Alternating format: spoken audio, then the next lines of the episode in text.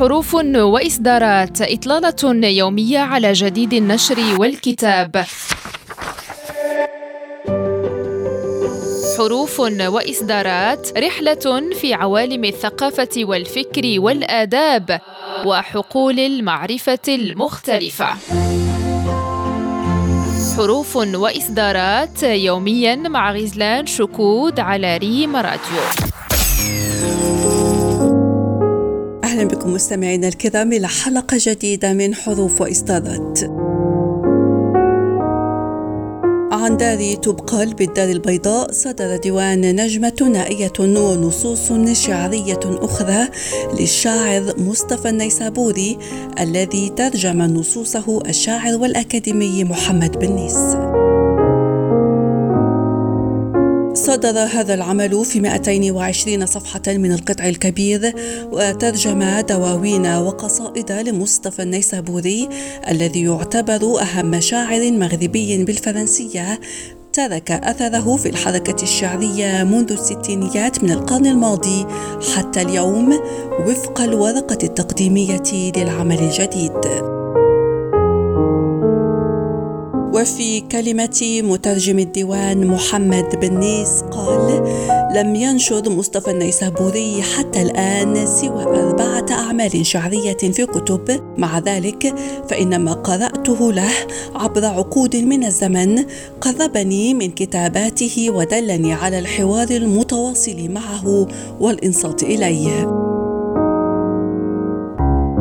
مصطفى النيسابوري شاعر بنى شعريته الخاصة منذ عمله المرجعي الليلة الثانية بعد الألف الذي صدر سنة 1975 ولقي صدى واسعا في أوساط الدارسين والباحثين لأنه شكل بطريقته الجديدة في الكتابة منعطفا جذريا في الأدب المكتوب بالفرنسية في المغرب. وواصل شارحا بهذا العمل الشعري. افتتح النيسابوري مسارا امتد ونضج خلال خمسة عقود. أعطى فيه أعمالا ذات نفس مستمر مما يسمح بالنظر إليه كعمل أو كتاب واحد إضافة إلى أنه أول شاعر مغربي أنتج مع مطلع الثمانينيات أعمالا مشتركة مع فنانين تشكيليين مغاربة في شكل كتب وحقائب فنية تجعل منه رائدا في هذا المجال. ثم أضاف محمد بنيس قائلا ذلك من بين ما غذى لدي رغبة صامتة في ترجمة منتخبات من أعماله.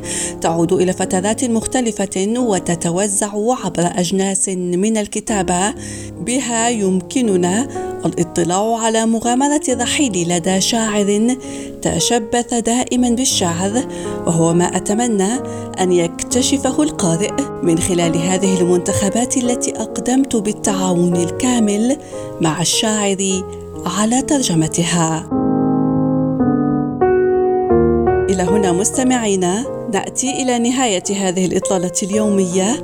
موعدنا في حلقة جديدة مع إصدار جديد على ريم راديو. إلى اللقاء.